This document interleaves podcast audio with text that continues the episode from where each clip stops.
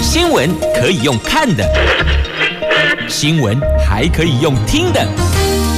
亲切的早安问候，专业的新闻分享，欢迎加入美英主持的 News Online，说新闻给你听。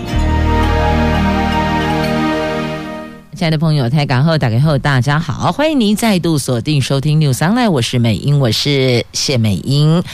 来进入今天四大报的头版头条新闻之前，先来关注天气概况。今天北北桃竹竹苗白天的温度介于二十四度到三十一度，龙诶落后都是会下雨的天气，而且这两天那个强降雨对水库的挹注绝对是有缓解作用的，希望。接下来这几天能够好好的满足水库所需，但是呢，卖奏大水呀，卖饮醉呀，因此呢，请所有的朋友们就自己家户门口的水沟清理一下。现在宅在家里，做好社交指引的社交距离，把。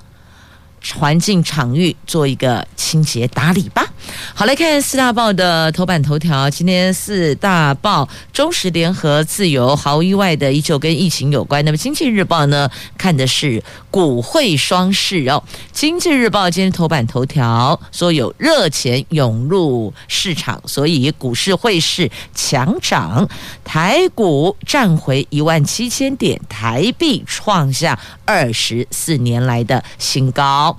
好，这是《经济日报》今天头版头条的新闻。那么，中时头版头，蔡总统澄清，绝对没有阻挡民间筹措疫苗，因为现在外界质疑声浪不断的升高啊。那政府要清查政务人员有没有涉及炒股的问题哟、哦。那么，他们说。都没有炒股的问题。好，那联合报头版头条就是放在内部清查，没有炒股，因为质疑外界质疑哦，这押宝国产疫苗，要不然为什么一直阻挡民间筹措疫苗？但总统曾经，绝对没有阻挡民间筹措疫苗啊！好，那么自由时报头版头条讲的是疫情。要拼两个礼拜内降回二级，为什么有这样的信心呢？因为从有效传染数 RT 值来看，数字会说话吗？两个礼拜前的十五。到目前是一点零二，所以疫情是朝向可控制的方向。前进的。那么昨天所公布的本土确诊新增两百七十四例，校正回归七十三例，总共有三百四十七例确诊，另外新增单日十五例。确诊死亡，那这个新增病例连日下降，所以指挥官陈时中说，有效传染数 RT 值从两个礼拜前的十五降到目前的一点零二，这是国人共同的努力，我们看到了效果。未来两个星期仍然要积极的防疫力拼，有效传染数 RT 值降到一以下，要让疫情反转，要逆转。基本再生数 R-O 值是指疫情一开始发生的时候，平均每一名病人可以传染多少人的数值。那这个 R-T 值则是考虑防疫措施下疾病传给多少人的结果，所以叫做有效传染数哦。那国内五月十一号出现社区感染，到现在本土病例累计破七千例。指挥官说。RT 值最高点是在五月十三号到十五号，高达十五。双北全国陆续升三级警戒之后，现在已经降到一点零二，显示疫情朝向可控制的范围前进，这个算是比较好的情况。那 R-O 值是一开始病毒传播的能力，但传播一段时间会有些人产生抵抗力。那 R-T 值就是看这个期间的传染状况，如果 Rt 值低于一，代表疫情就会开始反转。那指挥中心说明，现在可以看到每天疫情渐渐的和缓。如果这个趋势不变，那今天、明天的 Rt 值就有机会跌破一了。疫情虽然现在有降温的迹象，但指挥官强调，未来两个星期还是要积极防疫，战略包含对三级警戒措施不足的地方会滚动检讨，同时已经下定抗病毒单株抗体药物，减低重症的人数。那台大公卫学院的教授陈秀熙说，近日看 RT 值、双北筛检阳性率等等。这个都降低了，代表这一波万华群聚传播链受到了控制，三级警戒有效啊！不仅 RT 值跌破一，更有机会拼六月十四号把警戒降回二级。但是这个最后还是要看民众防疫的决心，千万不可以松懈啊！所以你看，现在传统市场的进入的人流的控制，所以。桃园市也加入了以身份证来作为一个采买的区隔，星期二、四、六身份证双数，星期三、星期五、星期天这是身份证单数哦，所以也是要做人潮的分流啊，同时也建议大家，强烈建议一个星期采买一次。一次够足一周的菜量，这样了解了吗？就是减少进出菜市场的次数跟机会呀。那，针对指挥中心对于疫情朝着可控制的方向前进，我们要拼两个礼拜内降回二级。但呢，这专家学者并不乐观呢，他们说可能哦被低估了，所以还是请大伙儿不要过度乐观，时时。保持着谨慎戒惧这样的心情就对了，才能够提高警觉嘛。一旦松懈，这儿差不多，那马马虎虎，哇！那后果就不堪设想了。既然已经努力了两个礼拜，且让我们继续的努力吧。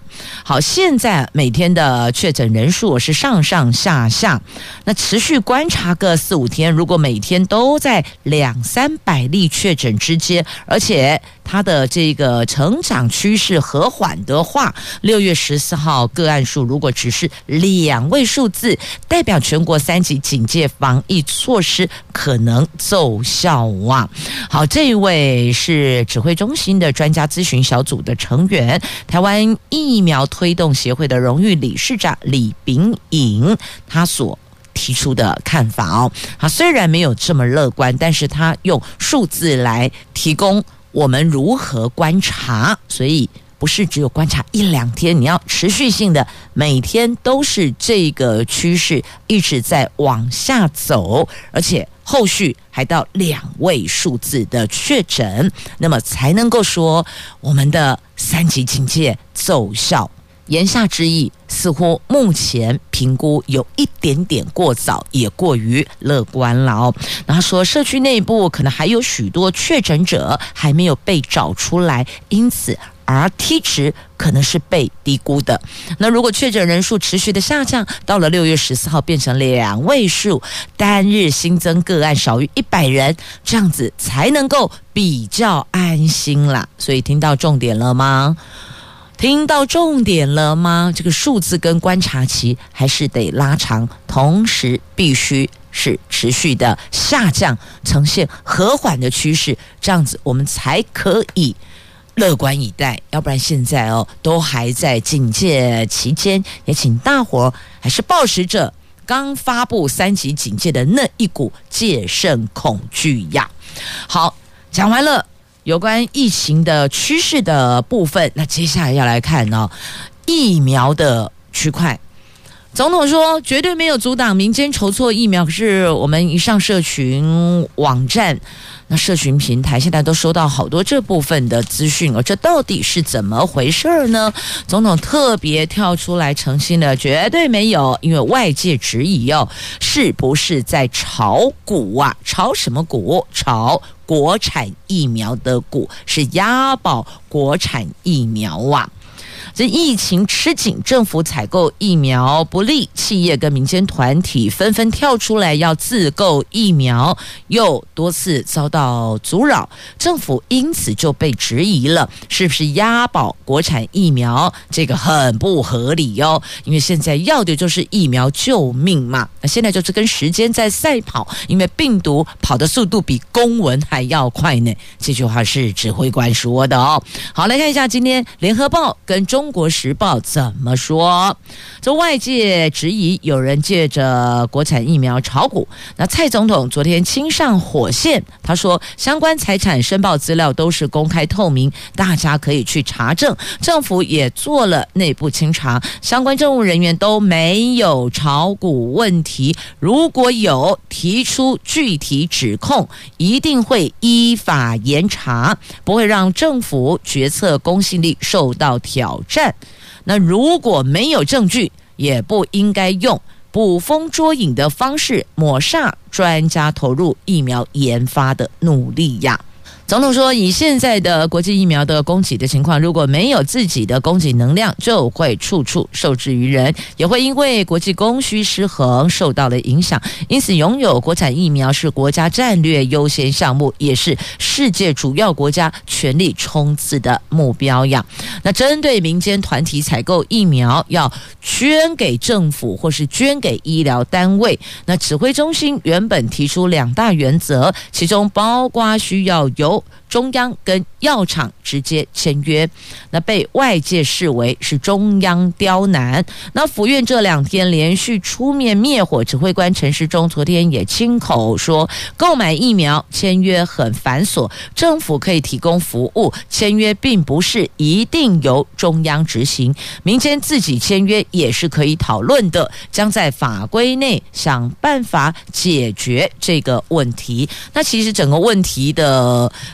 过程就是从五月中旬的时候，那个时候就有企业提出说。地方政府啦，先从地方政府哦，说我们要自己采购疫苗，然后接着有企业在讨论这个事情哦。那那个时候还仅止于讨论，在五月十几号的时候，那时指挥官就曾经有说过，说可以哦，意思是说如果可以买得到，就是有保护力的，也就是你拿到欧盟认证啊等等，有其他国际认证，确定这个疫苗是可以施打的，那。OK，政府 OK，可是很快又改口说要由中央来统一采购，向原厂签约采购哦。地方政府跟其他单位通通都不可以，所以这个事情就是这样跳出来的。开始说可以，那后来又说不行。那现在至少又有一个比较弹性的空间了哦。说签约并不是一定要由中央执行，民间自己签约也是可以讨论的，将在法规内想办法解决这个问题。其实大家要的就是这一句：你在法规内。赶快解决这个问题，不要再拖了。疫苗赶快进来，大家赶快施打疫苗，因为打疫苗不是你打下去马上就病毒退散呢，并没有，它还是有一个时间才能产生保护力，而且必须要施打两剂，因此并不是。住几滴虾，马仔丢龙后谁啊，并不是，所以大家才会急呀、心急如焚呐、那企业界、工商业界最担忧的就是自己的产业链受到冲击而影响。你要知道，这个好不容易稳定的产业链，如果一旦崩解，被别人见缝插针，订单拿走了以后，你要再回来，那个是多么的辛苦啊！因此。工商业界才会跳脚了，所以其实很多事情的缘由在这里哦。那当然，地方政府看到了所有的百姓为了疫情担忧烦忧，那确诊者某病床，没有病床这样的一个惨况，怎么会在我们台湾发生呢？真的很难接受。想想看。今天是五月，哦，今天是六月一号，一个月前就好了。五月一号，我们还没有这个问题呀、我们的病床、医疗能量是 OK 的，并没有像现在如此恐慌。你看，打开新闻，无论是听的、看的，还是你滑鼠滑出来的，都会让人看了心生恐惧、背脊发凉。所以，这个忐忑害怕的情绪不是没来由来的。政府。是必须要让人民有安心生活的义务跟责任，所以现在大伙儿最急迫的就是疫苗。因此，告诉大家，如果因为某些政治因素的考量，不能够公布是哪一个国家的哪一款疫苗，但至少让我们知道什么时候可以打得到疫苗，先告诉我们什么时候可以打得到疫苗，那再来施打的优先顺序。那现在其实有很多的声音传出哦，各种行业别都提出了，我们其实接触。对象很频繁，我们很需要优先施打疫苗，没有错，都是每一个人都应该要优先施打疫苗。现在问题是出在剂量数不够啊！你剂量不够，是被安装木一解两龙怕乌啦，而且要打两剂，所以你要把它除以二。听到有一万剂疫苗，你得要除以二，等于是五千个人可以打。前面打了 AZ，第二剂就是 AZ，你第一剂打了。莫这个呃辉瑞，第二剂就是辉瑞，第一剂打了国产，第二剂就国产，这样了解吗？所以进来的疫苗你要先把它除以二，因此疫苗的我们能够拿到的剂量，这个数字才是关键呐。每一个人都需要疫苗的保护。但数量这个是关键问题呀，并没有谁被忽视，并没有谁被略过。但现在因为碍于数量，只好先拉出来第一线的医护人员。我们同意医护人员照顾确诊病患，照顾其他的重症病患，医护人员优先施打。那那个排序也要先把它全部拉出来，到位多少剂量？如何施打？我想这个区块哦，应该是可以做到的。来继续呢，我们关注的是《经济日报》的头版头条啊，来看一下台湾股市，股汇市强涨啊。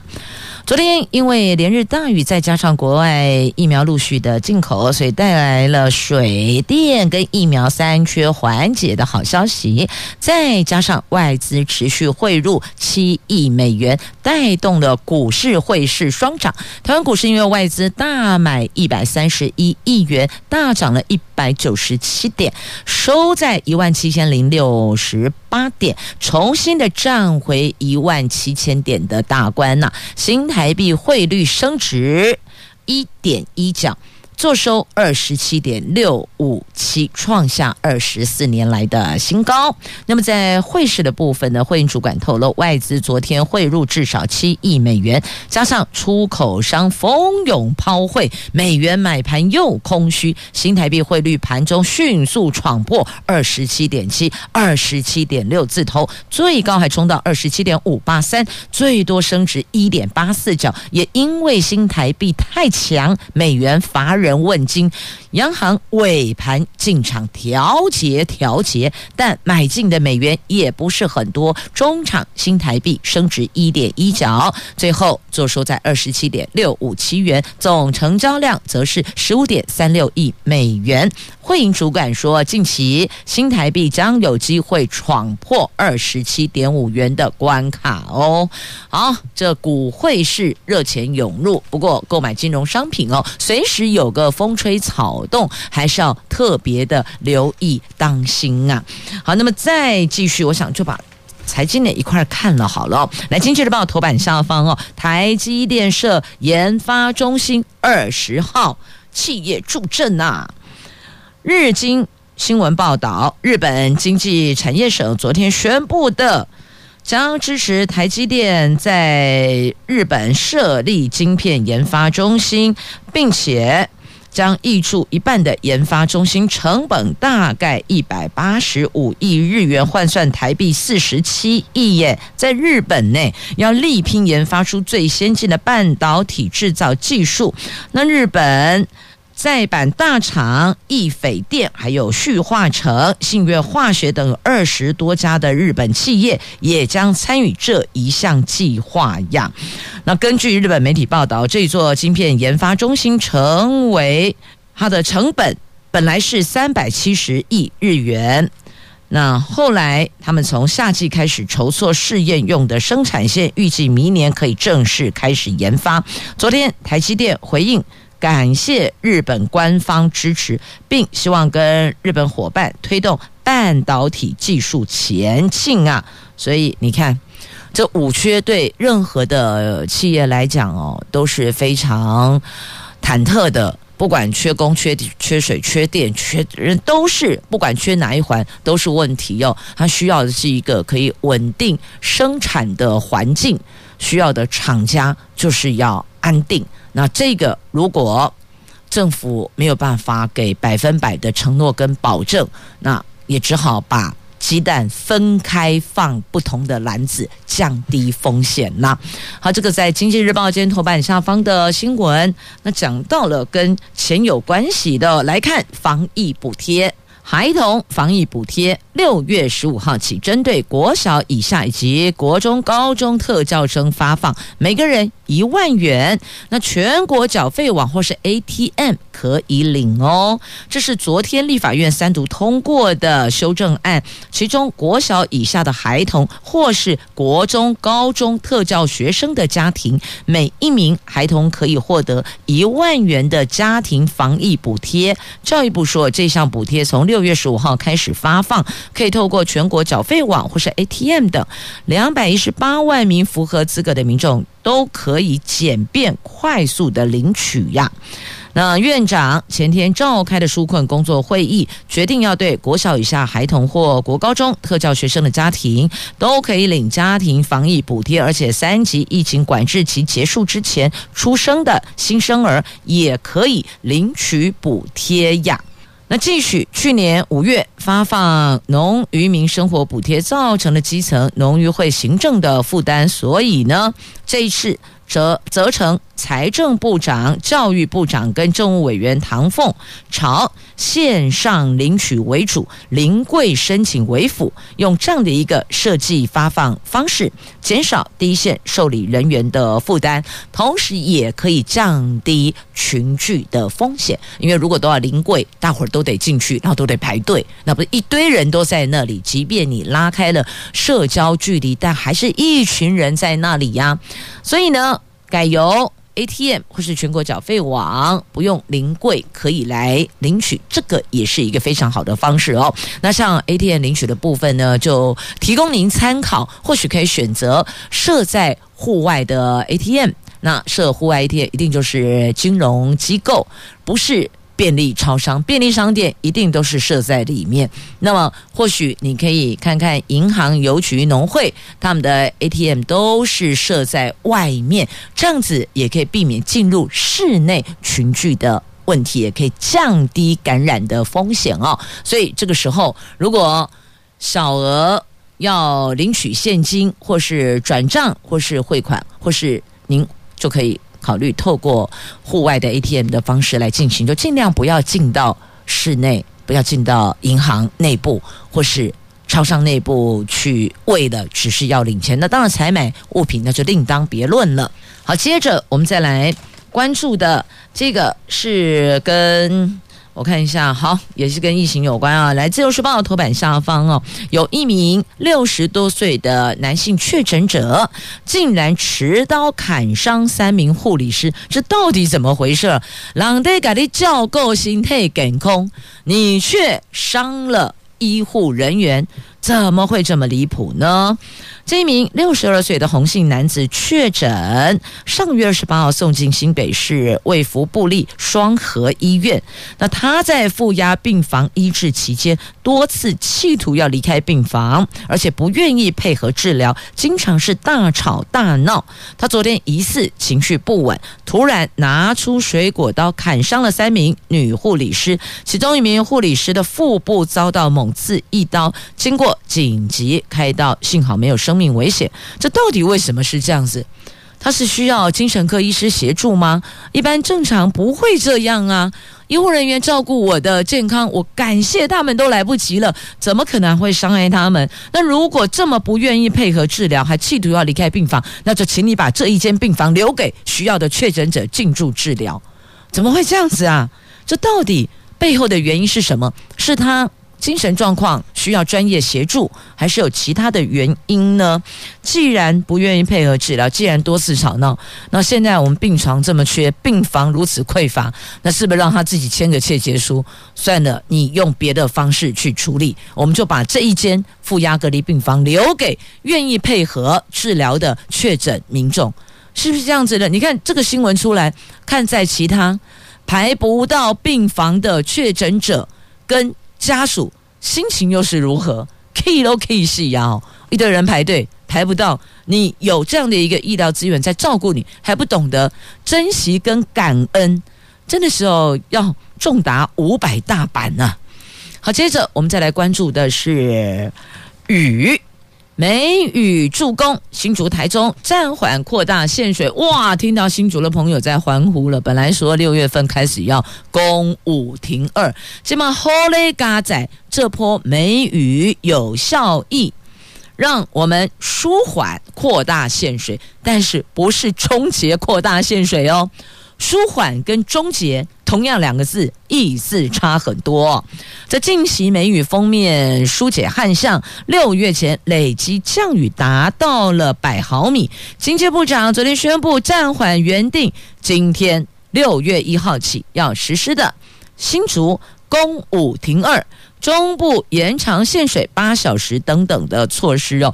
那如果能够再有一场一百一十毫米以上的降雨，那么就有机会可以解除目前中部的限水红灯了。中部地区目前是红灯，水情灯号是红色的哦，所以有新竹公五停二，中部延长限水八小时的措施来做一个配套。那现在只要再来一波，再一波一百一十毫米以上的降雨，就可以。解除目前中部的限水红灯，那再两波是不是大家水情就整个舒缓了？不过还是那句老话，用电用水拜托都请节约，并且珍惜。那经济部长王美花说，上礼拜六以来的及时雨确实略略的舒缓了。百年大旱，有几个主要集水区降雨量都达到一百毫米，代表都有一个月以上的效益。因此，新竹的公务停二，中部的延长限水都可以暂缓。现在大家最期盼的就是。第二场大雨，这个第二场大雨可能需要仰赖六月五号以后的梅雨锋面了。气象局说，五号北方锋面接近全台湾有雨，恐怕伴有短时强降雨，以西半部跟东北部的降雨比较全面。但是水利署说，估计六月中旬后又偏干。那目前仍然审慎维持各区水情灯号。地下水跟浮流水等抗旱措施也持续。六月上旬可以增加每天七十六点四万吨的供水量。你看这三天的降雨，挹注全台湾大概十天的用水，拉个平均值大概十天了。那我们就期盼第二场雨。那现在告诉你，第三号台风。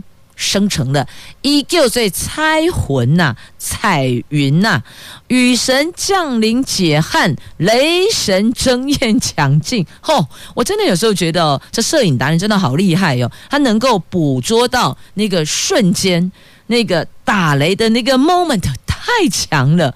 看一下今天《自由时报》头版版面呐。这两日受到滞留锋面的影响，全台湾各地都出现了阵雨或是雷雨。高雄半夜还出现闪电穿透厚厚的云层，预告降雨。那中部则是午后出现了强降雨，雨量惊人。水利署估计这一波梅雨总降雨高达。一亿九百一十万吨哦，那今年第三号台风彩云昨天生成了，预估对台湾影响不大啦。但是气象局说，这一波锋面将影响到今天午后，西半部海东北部地区仍是降雨的热区，而下一波锋面预计六月五号会到，全台湾又将有机会下雨啦。哦，大家一定觉得这辈子没有这么衷心的期盼喽。多好啦，但这个无赶快百年大旱，所以大概除了人类有看过前一波的百年大旱之外，咱拢无看过，这一次是最强的，是呃这个空前的，这百年来绝无仅有的，所以大伙儿都衷心的期盼哦，祈雨呀，雨神快快到来吧，让水库都能够一次喝个饱，疏解水情的。问题应该不是疏解的哈，终结水情的问题。对，我们要的是终结，不是疏解而已哦。救命钱不能等啊！纾困三读火速公布啊！这补助最快六月四号上路，这拼速度。总统令昨天晚上立刻公布，行政院礼拜四送出预算案。那立法院下礼拜的临时会会请苏院长进行报告。那特别预算上限是八千四百亿，延到明年六月底，而且纾困对象增加。那院长说，尽快入账，简化流程。是啊，要简化流程。那另外一块呢，我们来看的是哦，这疫情下的指考，末代考生喊，这根本像是地狱呀！一定要考上，压力超大的。有人梦到延期，吓到醒过来。那是否如期大考？起码。教育部塔卡马莫雷修啊，今年各级学校的毕业生不仅没了实体毕业典礼，没有拍毕业照，尤其高三的学生还要烦恼。七月三号到五号举行的大学指考到底要不要延期呢？但是教育部也头痛啊，到现在都没松口，只说会视疫情变化来安排。的确，当然如果可以如期是最好，但万一要延期该怎么办？那又当什么时间点宣布呢？台北市建中的校长。徐建国呼吁，如果未来两三个星期内可以降为二级警戒，那就希望指考如期举行，不要再让旧课纲的末代考生承受更大的压力了。有考生甚至做梦都梦到指考延期，然后直接在梦里就吓到醒过来哦，不用梦到某行那自动就吓醒的啊，什么时候？才能脱离这种地狱呀！那大考中心的董事长、中心大学的校长薛富盛说，目前为止依照既定的时程进行，如果未来疫情持续的恶化，不排除有调整的空间啊！这个不就说了跟没说一样，就跟现在接到的讯息是一样的哦。那还是目前朝原来的时间点看疫情变化再来做。安排，那什么时间点宣布？至少给个宣布的时间点嘛。譬如说，好，几月几号之前，如果没有变化，那我们就如何做？但现在这个又很难讲，就像我们在五月中旬一样，突然宣布明天。所有的学校高中职以下全部都不进入校园，对吧？全部改成线上教学，那个也是来得又快又急又猛，连老师都措手不及。还记得刚开始线上教学的时候，有的老师他上课钟响了，大家同学们就定位了，老师给我吹波黑的米看太多一样，上到一半就开始了，等一下，等一下。我老师去借麦克风，我去把镜头弄清楚，或是怎么样，一堆问题啦。因此，等于说这一块的超前部署之前并没有到位，所以宣布线上教学的时候一团乱，有稍微乱了那么一两天啦。但是必须要说，老师真的很厉害，在最短的时间之内马上衔接上，而且立刻就定位，所以老师辛苦了。同学们也很辛苦啊，这上课全部改看荧幕，还得把揪嘛，就行扣哎哦。可能这一波疫情结束之后，我看眼镜行啦，或是眼科医院诊所啊，大概就大排长龙了，非常有可能是这个样子。所以还是要请所有的爸爸妈妈。提醒一下孩子哦，就照下课时间的那个规范一样。那下课了就赶快让眼睛离开荧幕，一定要离开荧幕。如果家里有绿色植物，或是打开窗户，外面可以看到绿色植物，就让眼睛舒缓一下哦。不然一直盯着荧幕，那个高中国中小学的课是早上八点一路到下午的，不像大学，大学可能中间有空堂，至少眼睛还可以得到长时间的休息，但。高中小就不一样了哦，所以还是这一块要请父母亲提醒孩子，适时让眼睛休息一下下。那另外呢，也要提醒所有的同学们，当你在线上上课的时候。偷看电视有可能会被老师发现，因为你如果麦克风没有关的话，会被听到的。OK，那家长也请配合一下，孩子在上课，你不要在旁边追剧好吗？要不然你就戴着耳机追剧，可以吗？好，这是有关这个相关话题哦，看到了就先拉出来。跟所有的朋友们来关注。那接下来，我刚刚还有看到一则，吼，就是这类的房市急冻，不动产交易市场现在似乎热度并没有那么高了。双北市交易减三成，哎，这疫情是最大的变数。央行说自住需求递延，所以会有这个状况哦。因为现在你说要买房子搬进去住，请问从买房子到搬进去中间要做什么呢？你要看房子啊，要决定啊，然后要议价呀、画押啊、对保啊，然后房子是你的才可以进行装修啊，是啊，装潢整理呀、还有采买家具啊。你知道这个前置作业有多长吗？所以疫情因此大伙儿减少外出，甚至也都宅在家里没出门。所以这一块自住者，如果投资者就还好，自住者的需求就会往后递延。所以这是造成目前交易量减少的原因啊。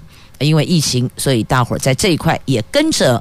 往后递延了，好，所以如果有自住的朋友们，或许这段时间没法出门，你也是可以搜寻一下网上的资料，先做第一波的资料的。这个比较之后，拉出适合您的建案，在疫情舒缓亦或者解封之后，三级警戒下降到二级甚至一级，如果可以乐观到一级的话，那那个时候您就可以安排出门去看房子了。这个时候是做功课的准备期呀。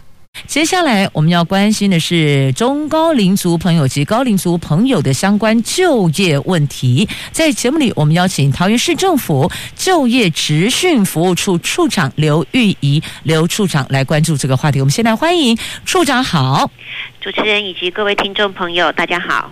我们都知道，很多家庭主要经济来源可能仰仗的是家中的中高龄朋友，亦或者高龄家人。但万一如果他们在就业职场上有了一些状况，那该如何协助服务？现在桃园市政府有提供中高龄及高龄族朋友在求职转职的服务呢？那针对这个部分，就请我们就业职训服务处处长来说分明了。好，我们就业职训服务处呢，为了要促进中高龄以及高龄者的劳工就业，那我们年龄的分也是中高龄，就是指四十五岁以上的劳动力；那高龄的话，就是到六十四、六十五岁以上的劳动力。那其实即使退休了，他其实如果有工作的能力以及意愿的话，我们其实也相当鼓励，也欢迎高龄的劳动力重返就业市场。那为了要落实我们在地化以及可进性的就业服务，那我们积极拓展我们就就业服务据点。那目前我们桃园市有两大就业中心，桃园以及中坜，以及在十二个区公所都有设置就业服务台。那另外也有新著名文化会馆也有设置服务据点，来提供就业咨询以及职业训练、就业媒合的服务。那目前我们桃园市的中高龄及高龄者的求职登记人数有多少？那媒合成功率呢？啊，我们以一百零九年哦，就是虽然一百零九年也是受到疫情影响，但是其实在我们桃园市全市中高龄以及高龄者的求职登记，就是来找工作的，嗯、那有将近一万七千。九百多人，已经将近一万八千人。那我们就业没合率有一万五千多人。嗯，那我们推介就业率都可以到百分之八十五左右。嗯、那所谓推介就业，指的是协助他找到工作，而且没合到工作的比例相当高。啊，就是完成就业了。是的，是的。那我们有设置了专区，也办了一些征才的活动哦。那接下来是请处长来针对这几个细项来做说明。好，首先这个也是我们去年啊，因应那个劳动部的中高龄以及高龄者的就业促进的专法的公告，那我们特别在两大就业中心，就是中坜就业中心以及桃园就业中心，来设置中高龄以及高龄者的就业服务专区。那未来我们也会评估设立一个中高龄跟高龄者的就业服务的实体据点。那这个专区主要就是协助中高龄以及高龄的就业者，呃，针对他们的特性以及需求缩短一些就业协助的时间，然后特别协助他们在资讯数位的寻职上面的资源。那我们也邀集我们辖内友善的雇主来增试出征才的职缺，来协助他们能够排除就业障碍，顺利就业。那当然，我们这个专区也特别规划了许多特别针对中高龄以及高龄者的就业促进方案，来供促进就业来使用。那另外在征才活动的部分呢，呃，我们往年大概一年大概办理到两两百八十到三百场的征才活动。那中高龄专场的征才活动，我们也会特别为中高龄适合的工作职缺，例如说弹性啊、部分工时的相关的工作职缺，来协助他们能够顺利就业。嗯哼，所以也办了许多的征才的活动，但其实有些中高龄的朋友们，他大概知道自己的比较专长、擅长的领域是在哪一块。但有时候你也知道，如果我们有离开了职场一段时间，要再回来，那要跟上时代的脚步，与时俱进哦。那是不是有一些职涯的咨商跟一些类似履历见诊的服务呢？呃，对的，我们目前桃园市政府就业职训服务处呢，有提供呃实体的以及线上的职涯咨商以及履历健诊的服务。那透过面对面或者是在线上登记做预约，我们可以找寻适合中高龄来呃进行职涯咨商的地点。那也可以协助做履历健诊。所谓履历健诊，就是我们有提供履履历模组的一个套装模组，来协助他把履历弄好。那如果个个别需要的话，我们甚至可以提供有就服员来陪同面试，那这些职涯的服务呢，都是希望能够协助求职者，他们能够透过职涯咨询师的协助，能够更了解自己的职涯生涯的规划，尤其是针对二度就业的，他在工作的能力、职能上面，如果有需要加强的，我们也可以协助媒合职业训练的一个推介的服务。那是不是也因为这样有办了一些相关研习呀？呃，对，呃，就业促进的研习，我们大概一年也是办理将近一百五十场。那虽然这个就业促进研习，它其实主要是针对于，譬如说失业给付认定的民众，他必须要先完成就业促进研习。但是我们就业在桃园市哦，我们的就业促进研习是开放给一般民众，也特别鼓励中高龄及高龄者参加。那甚至我们会特别为中高龄者，呃，办理他们适合的就业促进研习以及机构参访，让他们知道说，哎，实际进到企业。厂商他们的职缺，去了解那个工作职缺的内容，那进而可能现场就办理征才活动，那让他们透过现场跟雇主们面谈，然后取得工作机会。所以就业促进的研习活动也是我们在历年来特别加强，尤其是在中高龄的这个部分。所以，我们中高龄族朋友，如果他有这一块专业课程的需求，也可以来向我们就业职训处来提出需求吗？呃，对的，呃，呃，如果还符合、相关的特定对象，譬如说他有呃连续失业的期限呐、或者是其他特定对象的资格，我们的职业训练的课程完全都是免费的，完全都是免费。是，那我们也针对了中高龄及高龄的失业朋友，提供了一些促进就业的办法，对吗？啊、呃，对，这个这个这这个是我们桃园市哈，只有我们桃园市才有，从今年度开始的，有一支很重要的那个呃协助的一个计划，叫做呃中高龄呃桃园市中高龄及。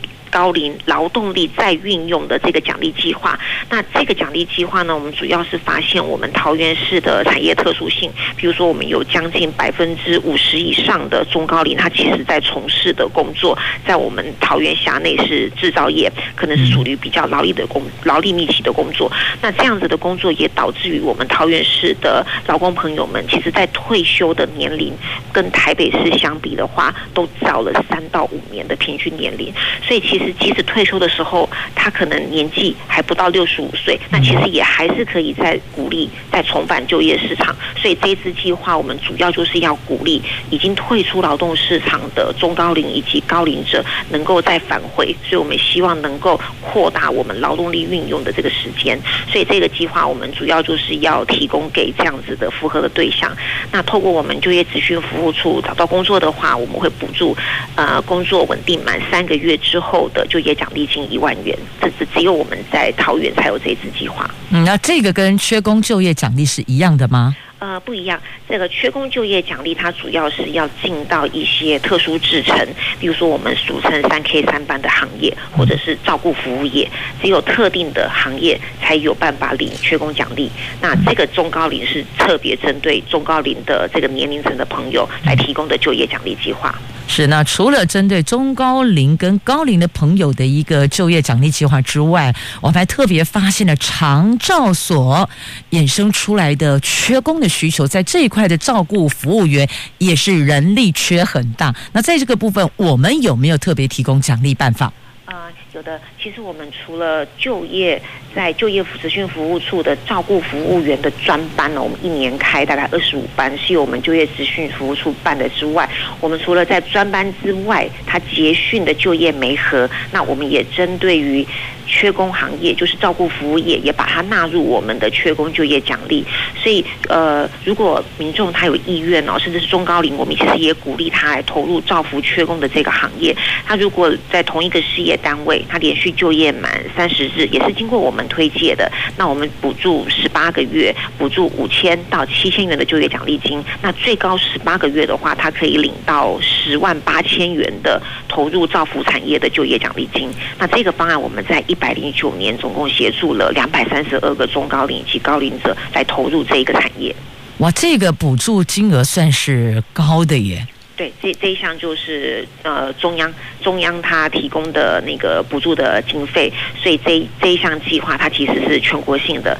那各县市政府也都很积极的在推。那在我们桃园市，其实在这一项是我们很积极努力的一个重点的项目，所以我们那个补助的民民呃民众算是等于是六都里面最多了。我们尤其中高龄跟高龄者的这个部分。嗯，那我们还有一个叫临时工作津贴。对，临时工作它主要是呃公部门，那可能中高龄他可能在体力或者是能力上面，他可能呃因为年纪的关系，所以临时工作津贴它其实主要是透过公部门还有非营利组织一些资源性、事务性的一些工作，那这个是一个短期的就业服务计划。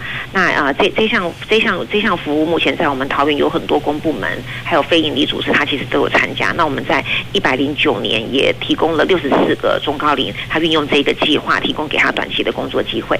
嗯，总重点就是希望能够协助我们中高龄族的朋友跟高龄族群的朋友能够重返职场，让您所学跟过去所累积的职场经验跟专长能够有再度发挥的机会呀。好，这是我们在求职端希望能够去蓄积能量跟鼓励重返职场，但是，这个一个巴掌拍不响的，你至少也得在企业端愿意。接纳雇佣中高龄及高龄的朋友，所以请问刘处长，在这个部分呢，我们劳动局是如何做鼓励措施的？好的，那其实，在我们的就业服务法里面哦，针对于就业歧视里面，年龄的歧视，它其实也是有受到法的规定的保障的。所以，如果你因为我们求职者的年龄他是中高龄或者是高龄，而拒绝提供他就业机会，不雇佣他的话，那这个部分是处罚，是违法的，是就业歧视。那呃，刚才主持人提到的，就是说一个巴掌拍不响，所以我们在雇主端的部分也相当鼓励他们能够聘用中高龄以及高龄者。那有两个计划是特别是针对于。呃，雇主端的第一个就是雇佣奖助津贴。那在我们桃园呢，那首要的中高龄的就业的前五大是制造业，然后批发零售、营建工程、住宿餐饮跟运输仓储业。所以这几前五大的行业都是我们开发雇佣奖助厂商的一个最主要的对象。那为了要鼓励雇主能够雇佣中高龄者，那雇佣奖助的部分，我们的呃补助的津贴的是雇主雇佣经过我们就业职训服务处推。推荐的中高龄者的话，那满三十日，我们是发给雇主雇佣奖助。那每个月，呃，最高是呃呃，我们每个月发给一万三千元，这个是最高。那我们最长补助十二个月，那我们合计十二个月，最高可以补助到十五万六千元。所以对于雇主来说，这个是一个算是一个很重要的一个雇佣奖助的一个奖励措施。那我们在去年一百零九年，呃，透过这个方案，我们总共协助了两百七十三位，而且是符合中高。龄跟高龄者的失业者，透过这个方案来协助就业。那另外一个方案呢？呃，它是职场学习再适再适应的这个计划。那顾名思义，就是在民众他进到职场之前，先透过学习或者是适应的一个计划，让他能够在职场里面稳定。那稳定之后呢，也有助于他之后就业的一个稳定性。那我们这个职场学习跟再适应的津贴，我们补助的呃内容，就是补助期间我们最长是三个月。那中高龄者我们经过评估之后，它可以延长到六个月。那这个方案我们其实在去年我们总共协助了将近一百位哦，我们有九十六位的中高龄高龄者运用职场学习再适应的计划协助就业。那这个部分是不是针对哦我们在职劳工的职场续航力也有加分作用呢？呃，对啊，在在职的的员工，譬如说他现在是前三个月的期间，那如果他其实工作稳定，然后也适应的话，中高龄他可以甚至是再延到六个月。嗯。那通常我们运用职场学习以及再适应的计划，其实我们有经过调查，他后续的留用率跟就业的稳定度都可以达到百分之九十八以上。所以确实哦，有时候透过一些鼓励奖励的措施，是可以让企业端愿意禁用中高龄及高龄朋友重返职场，那么也可以留住我们这些朋友在职场上的续航力，也是挺好的哦。那还有针对工作技能可能还有成长空间的中高龄及高龄族群朋友，我们劳动局有没有一些培育计划或是提升职业技能的方案呢？目前呢，我们呃有两项的那个失业者的一个计划，那其中一个是失业者职训，那另外一个是刚有提到的一个照顾服务的专班的职业训练。嗯。那失业者职训在我们桃园，我们总共有开三大类，第一关第一个是技术的职类，那技术职类可能包含资讯课程，然后绘图课程，一些工业设计，甚至是机器机车修护的一些课程。那服务服务类的职类可能就跟财会以及门门市管理以及餐饮或者是影音。制作等等相关，那其他的职类也有包含，比如说像是呃芳疗啦、美容啦，或者是一些商业设计减法，或者是影音编辑等等的课程。那我们一年大概开班二十五班，那我们的训练容量大概是七百位的学员。那呃，其实每年呢，中高龄以及高龄者参加职业训练，特别是针对二度就业或者是还有要转业需求的中高龄，特别的需要。那我们每年陆陆续续都会开班。那我们今年度。也是一样开二十五班，三月份我们就已经陆陆续续开训。那近期因为疫情的关系，所以我们目前实体的班全数都呃转为线上课程的方式。所以即使因为疫情，那我们的课程以及职能提升的课程也是不间断的。那如果民众其实有意愿、有兴趣要参加资讯课程的话，也都可以透过就业中心以及就业服务据点来做资讯的推荐。据美英知道，我们所开设的资讯班有一些协助的方式。让学员们可以安心在班上学习，对吗？呃，对，呃，其实职业训练它如果符合一些特定对象的身份的话，它是呃职业训练费是免费之外哦。那如果他是呃失业者的话，他甚至职业训练的期间，他可以领取职业训练的生活补助。那职业训练的生活补助，它其实跟失业补助它的补助的金额是一样。所以其实针对于失业的民众，特别是中高龄的失业者，他即使在中高龄面临失业，他透过就业的失业补助。继续协助就业，或者是透过参与职训的职训生活津贴，对于他在失业这段期间的生活保障都是有一定的保障的。是这样才能够全心全意的专心在我们的课程上的学习，要进而考取证照，让您在职场上所向皆捷啊！那另外还有个班别是刚刚处长您提到的照顾服务员。啊，对的，照顾服务员，呃，他其实是一个训练服务的专班。那目前我们桃园市的照顾服务员专班，大概训练时数大概是九十六个小时。那取得这个照顾服务员的结训的证书，他其实就可以，还有一个证书可以，呃，从事照顾服务产业，可以到担任照顾服务员。那因为如果中高龄他的年龄如果还是在，比如说四十五岁到五十五岁这段时间，他其实体能上面其实也还可以的话，其实投入照顾服务产业，其实对。于中高龄转业的民众也是一个很好的选择。嗯，而且哦，学习照顾服务员的专班训练课程以后，不仅可以在职场上派上用场，可能在照顾自己家人上也有一定的协助呢。是的，是的，对，我们的确有很多学员也是参与这个方案的一个起心动念，主要也是照顾家里面的呃主要的被需求的这个照顾者，所以才想说要取得这样子的一个证照，后续也能够投入这个产业。是的，所以亲爱的朋友，如果您是符合我们中高龄，就是四十五岁以上的朋友，或是高龄六十五岁以上的朋友，想要重返职场，亦或者想要投入职场，我们有相关的一些协助的呃方案，您可以登录桃园市政府就业职训服务处的官网来连接。那么另外一端呢，企业端也要跟你说，有句话说得好，叫一老，如有一宝，在职场同样也是，如果重返职场的中高龄族群朋友，他有很丰富的经验，可以来为企业主来效力。不妨可以考虑一下。同时，我们就业职训服务处还寄出了一些奖励措施呢，这是共创双赢啊！我们今天谢谢就业职训服务处处长刘玉仪刘处长，谢谢您。好，谢谢主持人美英，谢谢各位听众朋友。如果还有不清楚的地方，请连接桃市政府就业职训服务处的官网哦。祝福大家乐在学习，学习快乐，同时也能够照顾家庭生活经济。我们下次空中再会了，拜拜。